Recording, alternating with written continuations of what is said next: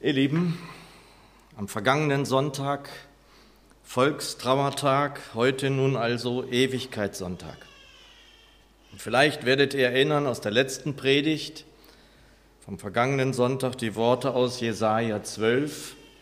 Ihr werdet mit Freuden Wasser schöpfen aus den Quellen des Heils. Diese Worte begleiteten mich noch Tage danach. Diese lichtvollen Gedanken hierzu, die Tage danach sozusagen noch immer in mir waren. Diese Verheißungsworte, diese Zusage, diese Hoffnung, die sich in diesem Wort finden lassen. Diese Worte reichen noch bis hierher. Sie waren auch in meinen Gedanken in der Vorbereitung zu dieser Predigt. Denn meine lieben Geschwister, wir werden einmal aus den Quellen des Heils schöpfen, wenn wir bei Jesus sein dürfen in Ewigkeit. Er ist der Weg zurück zum Vater, auch deshalb die Wahrheit, denn nur durch ihn war die Versöhnung und ist sie noch immer möglich, wie wir in der Bibelstunde am Donnerstag festhielten. Das Leben ist allein in ihm zu finden und leben nicht nur die wunderbare Fülle, sondern eben das ewige Leben finden Menschen in ihm und nur durch ihn. Und deshalb dachte ich in den vergangenen Tagen immer wieder an ein Wort aus Kolosser 1. Christus in euch, die Hoffnung auf die Herrlichkeit. Totensonntag bedeutet für viele Menschen, dass sie derer gedenken, die von ihnen gegangen sind. Wir, die wir die Hoffnung auf Herrlichkeit in uns tragen, denken vielleicht auch an Menschen, die von uns gegangen sind. Doch mit einer Perspektive, die so leider nicht alle Menschen kennen. Wer an die Hoffnung auf die Herrlichkeit glaubt, der trägt die Gewissheit in sich, dass Ströme des lebendigen Wassers, wie wir es gehört haben, nicht versiegen können. Zu oft wird, sage ich mal, Expertenwissen gefragt, wenn es um Ewigkeit geht. Dann wisst ihr ja, dass mich dieses Wissen zur Ewigkeit und zu dem, was da kommt, auch wirklich sehr interessiert. Schon als junger Mann las ich viel darüber. Doch ich sage bewusst auch. Viel mehr interessiert mich neben dem Wissen, das wir von der Ewigkeit ja durch die Schriften haben dürfen, was denn unsere Hoffnung auf Herrlichkeit eigentlich ausmacht. So möchte ich an diesem Morgen von einem Wort aus, auch aus der Offenbarung ausgehen. Erst haben wir Offenbarung 21 gehört, jetzt Offenbarung 22. Offenbarung 22, wenn ihr mitlesen möchtet, möchtet die ersten fünf Verse. Offenbarung 22, die Verse 1 bis 5. Und ich lese sie uns in der neuen Genfer Übersetzung. Dort heißt es, der Engel zeigte mir auch einen Strom, der wie Kristall glänzte. Es war der Strom mit dem Wasser des Lebens. Er entspringt bei dem Thron Gottes und des Lammes und fließt die breite Straße entlang, die mitten durch die Stadt führt. An beiden Ufern des Stroms wächst der Baum des Lebens. Zwölfmal im Jahr trägt er Früchte, sodass er jeden Monat abgeerntet werden kann und seine Blätter bringen den Völkern Heilung. In dieser Stadt wird es nichts mehr geben, was unter dem Fluch Gottes steht. Der Thron Gottes und des Lammes wird in der Stadt sein, und alle ihre Bewohner werden Gott dienen und ihn anbeten. Sie werden sein Angesicht sehen und werden seinen Namen auf ihrer Stirn tragen. Es wird auch keine Nacht mehr geben, sodass man keine Beleuchtung mehr braucht. Nicht einmal das Sonnenlicht wird mehr nötig sein, denn Gott selbst, der Herr, wird ihr Licht sein. Und zusammen mit ihm werden sie für immer und ewig regieren. Ach, danke, Herr, für diesen Sonntagmorgen. Danke, dass du hier bist. Danke für all die Segnungen, die wir jetzt schon erfahren haben, für alle guten Worte, für alle guten Zeilen und Strophen in den Liedern, für alles danken wir dir. So segne uns jetzt dein Wort. Amen. Christus in euch, die Hoffnung auf die Herrlichkeit, ist jetzt in uns. Christus in euch, sagt der Apostel auch uns zu. Etwa die Hälfte der Nennungen des Wortes Hoffnung im Neuen Testament sind beim Apostel Paulus zu finden. Hat mal jemand nachgezählt. Interessant. Und Hoffnung in diesem Sinne verstehe ich selbst nie als ein Hoffen nur auf das, was kommt. Wenngleich Paulus womöglich noch weit mehr eine konkrete Hoffnung haben durfte gegenüber uns, denn wir wissen ja, dass er für kurze Zeit dort war, im dritten Himmel. Im 2. Korinther 12 ist das nachzulesen. Und warum dritter Himmel? Der erste Himmel ist das, was wir sehen können, wenn wir rausschauen in den Himmel. Der zweite Himmel ist sozusagen das Universum. Und der dritte Himmel ist dort, wo der Herr ist. Wer denn schon einmal gesehen haben durfte, was da kommt, wie der Apostel, der wird wissen, warum er Lust hat, abzuscheiden, um beim Herrn zu sein. Paulus sagt hier aber ganz konkret, dass er Lust habe, abzuscheiden, um bei Christus zu sein. Christus in euch, die Hoffnung auf die Herrlichkeit. Ist das jetzt ein Widerspruch? Und vielleicht besonders für Neubekehrte könnte es das vielleicht eine Schwierigkeit bedeuten, es zu verstehen. Der Herr wird seine Pläne alle ausführen, im Gegensatz zu uns, die wir nicht immer alle Pläne unseres Lebens ausführen können. Nicht so bei unserem Vater in den Himmeln, er wird alles so umsetzen, wie er es plant, alles. Und dazu gehörte auch, dass er nur einen Stellvertreter Jesu Christi auf Erden geschickt hat. Auch wenn uns einige immer wieder einreden wollen, so gibt es nur diesen einen. Es gehörte zum Plan, zum Heilsplan unseres Vaters, dass er den Sohn zurückholte zu sich. Doch damit ließ er uns ja nicht als Waisenkinder zurück, Vielmehr sagte er den Jüngern, dass sie froh sein sollten, dass er zum Vater zurückginge, damit ein anderer, ein Anwalt, ein anderer Anwalt, ein Tröster, der sich für unsere Belange einsetzt, zu uns, zu ihnen kommt. Kommen konnte überhaupt, der Heilige Geist. Und der Plan, und dies wusste der Sohn schon alles und konnte es versuchen, den Jüngern näher zu bringen, auch wenn sie es damals noch nicht wirklich verstehen konnten, sah es vor, dass jeder Gläubige, jeder, der sein Leben in die Hände Jesu gab und auch noch gibt und ihm folgt, den Herrn in sich trägt. Jede und jeder bekommt seinen Geist und trägt ihn nun in sich, darf sich leiten lassen, darf sich verändern, verwandeln lassen, darf sich in alle Wahrheit führen und vor allem anderen aber zum Herrn Jesus bringen lassen. Und zuweilen fürchten sich Gläubige in Gemeinden zum Beispiel auch vor Gaben des Geistes, weil sie meinen, dass da jemand Herrschaft übernimmt und wir können dann vielleicht irgendwann diese Herrschaft nicht mehr kontrollieren. Das ist falsch. Das ist Unsinn. Der Geist Gottes will in Gemeinde nicht herrschen, nicht selbst herrschen, sondern er will die Herrschaft Jesu herbeiführen. Dafür ist er hier. Und wenn er, der Heilige Geist, in die Wahrheit, in alle Wahrheit führt, führt er wohin? Oder besser zu wem? Zu Jesus, zu dem, der die Wahrheit ist. Und so sehen wir, dass Vater, Sohn und Geist eins sind. Ist Jesus in uns, wie der Apostel sagt, dann ist da Hoffnung auf Herrlichkeit. Und diese Hoffnung ist ja nichts anderes auch als eine Gewissheit des Heils, des Umsetzens, des Heilsplans in allen Stücken. Da können wir ganz ruhig sein. Und dieser Heilsplan beginnt ja nicht erst, wenn diese Welt hier vergangen ist. Wir sind schon seit Jahrtausenden im Plan. Wir selbst sind in diesem Plan. Und zu diesem Plan gehört im Moment eben, dass der Herr noch Gnade walten lässt. Und das gehört zu der Hoffnung auf Herrlichkeit in uns. Der Herr will, dass allen Menschen geholfen werde. Und da geht es nicht um irgendwelche Hilfen, sondern darum, dass sie das Heil erkennen können. Dass wir sie vielleicht darauf bringen, dass sie es suchen, dass sie es finden können, dass sie Teil vielleicht eines Tages dieses Heils werden, von dem wir selbst schon Teil sind.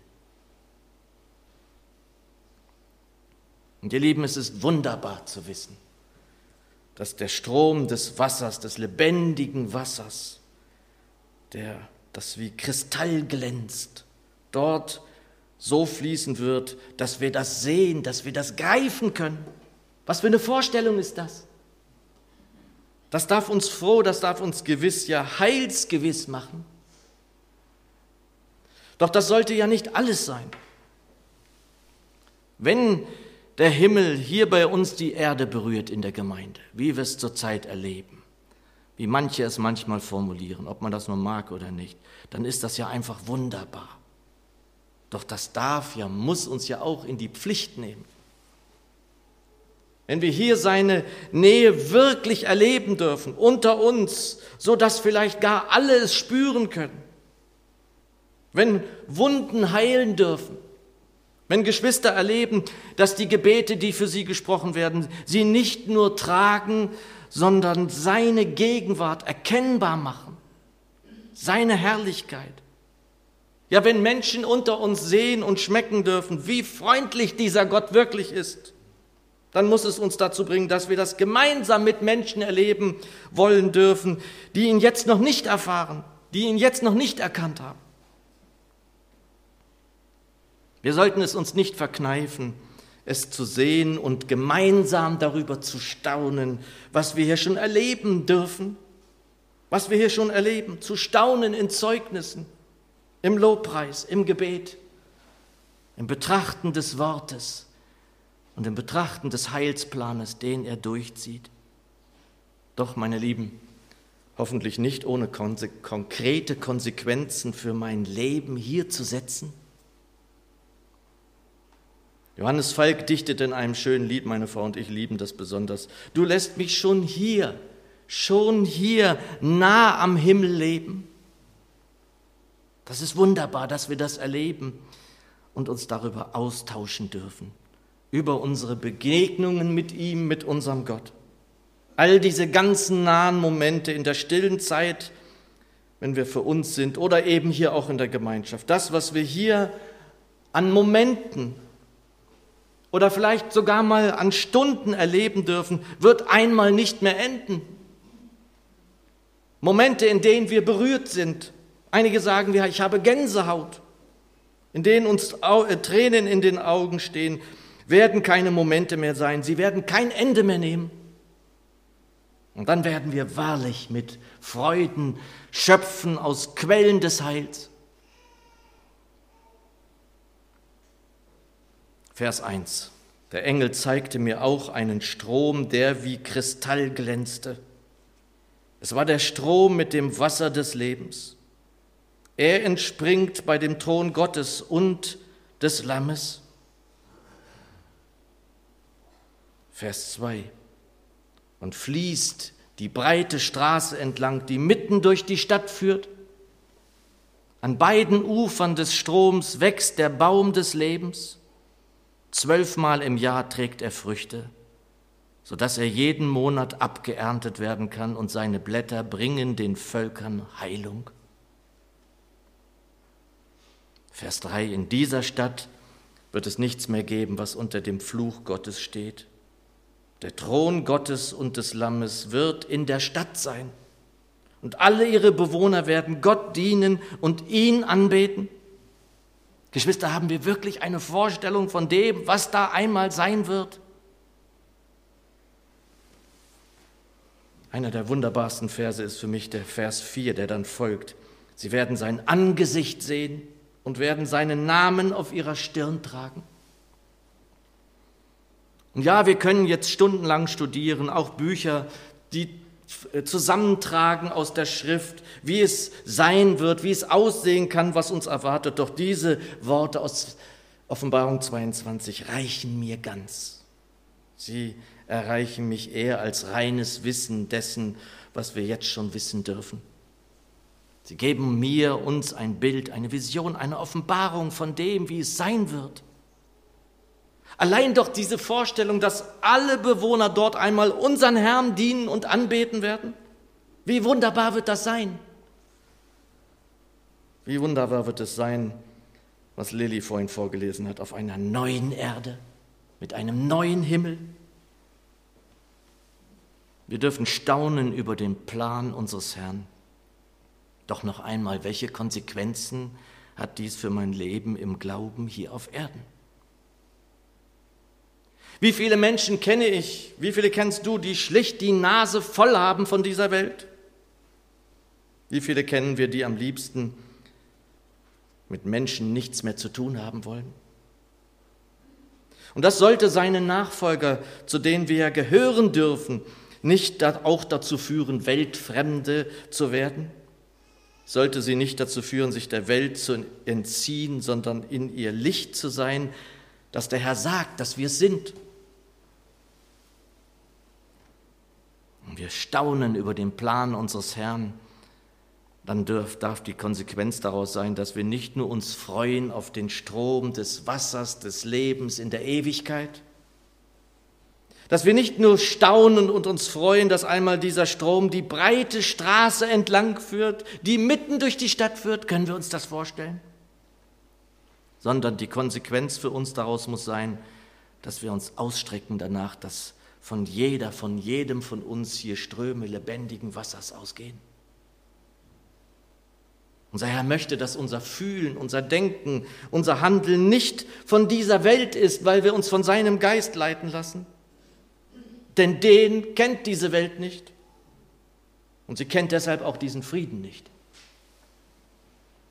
Doch wir dürfen ja müssen es in dieser Welt leben. Wenn wir Menschen begegnen, die dieser Welt überdrüssig sind, ganz besonders im November, ich erlebe es im Moment gerade wieder, sollten wir dann mit einstimmen in diesem Gesang, in diesen apokalyptischen Chor? Ganz sicher nicht. Vielleicht könnten wir das manchmal auch bei der Sicht auf die Umstände in dieser Welt. Doch so können wir, das wissen wir, liebe Geschwister, kein Licht sein. So können nicht Ströme lebendigen Wassers von uns ausgehen und schon gar nicht fließen. Vorhin haben wir es gehört, die Freude am Herrn, an seinem Plan, auch an ihm selbst ist unsere Zuflucht. Das ist unsere Stärke. Wie singt der Lieddichter Johannes Falk, du lässt mich schon hier, schon hier nah am Himmel leben. Ihm nahe sein zu dürfen, ist unser Glück, wie der Psalmist schreibt. Christus in euch, die Hoffnung auf die Herrlichkeit, wie der Apostel schreibt. Das alles darf bedeuten, dass wir voller Freude auf das hin hoffen, was wir hier schon haben und auf das, was uns im himmlischen Jerusalem erwartet. Doch das ist fern von aller Weltflucht, Lebensmüdigkeit oder, oder dem Vertrösten auf ein Paradies. Die Ewigkeit ist nicht unsere Flucht, sondern unser Ziel.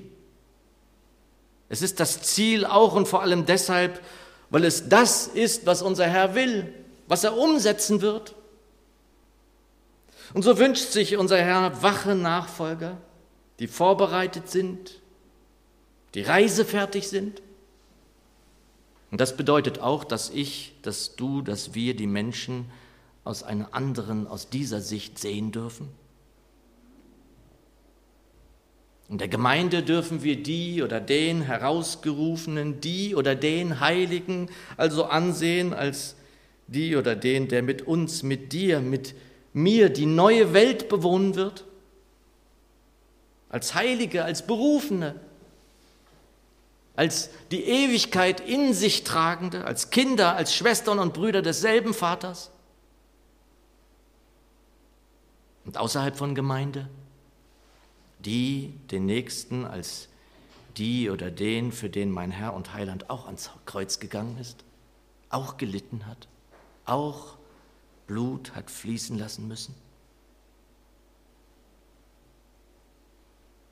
Sodass wir alle die wir hier diese seine Gemeinde mittragen und erleben dürfen, eifern danach, bitten und hoffentlich nicht nachlassen zu flehen darum, dass diese Ströme des lebendigen Wassers von uns ausfließen, möglichst in alle Richtungen, damit wir einander zum Segen werden, das werden wir schon hier, doch auch besonders denen, denen wir begegnen dürfen im Alltag. Geschwister, Ströme, Ströme lebendigen Wassers, wie sie einmal in der neuen Welt die breite Straße entlang mitten durch die Stadt fließen werden. Nicht von dieser Welt, aber doch in dieser Welt sind wir Licht und dürfen Menschen in unserem Umfeld, in unseren Familien besonders, am Arbeitsplatz, hier in der Gemeinde und mehr lebendiges Wasser sein. Hoffentlich irgendwie auch bis dahin, dass sie mit uns dem folgen wollen, der Leben und nicht Tod bedeutet. Schließen möchte ich mit dem letzten Vers des Predigtwortes und auch einem Schlussgedanken. Licht und lebendiges Wasser, sprudelndes Wasser weist uns auf unsere Zukunft, auf die Ewigkeit hin, aber schon hier lässt unser Herr uns nah am Himmel leben. Wunderbare Worte. Wir werden in einem Licht leben dürfen, das alles, was wir hier an Funzeln erleben, buchstäblich in den Schatten stellen wird, selbst die Sonne. Vers 5 und der letzte Vers, es wird auch keine Nacht mehr geben, sodass man keine Beleuchtung mehr braucht. Nicht einmal das Sonnenlicht wird mehr nötig sein, denn Gott selbst, der Herr, wird unser Licht sein. Und zusammen mit ihm werden sie für immer und ewig regieren. Ein letzter Gedanke. Wir dürfen uns am Ewigkeitssonntag, auch wenn wir nicht fliehen wollen, aber auch über und auf sie freuen, auf die Ewigkeit. Das dürfen wir. Ganz besonders jetzt auch nach den letzten Worten unseres Predigtwortes. Warum sollten wir uns nicht freuen dürfen, auch wenn wir hier noch gefragt sind, Licht zu sein und lebendiges Wasser fließen lassen zu dürfen? Ganz in diesem Sinne war die Werbung, die gestern in den Briefkästen, zumindest hier in der Innenstadt, eingeworfen worden ist. Es passte so ganz und gar zu der Predigt, an der ich gesessen habe. Ich habe von hier vorne noch nie Werbung gemacht oder gezeigt. Jetzt mache ich mal eine Ausnahme. Und die Bank, welche diese Werbung macht, nenne ich mal nicht. Doch das, was auf der Karte steht, ist ganz in unserem Sinne. Besonders an diesem Tag. So rum. Das Beste kommt noch. Liebe Geschwister, das Beste kommt noch. Amen.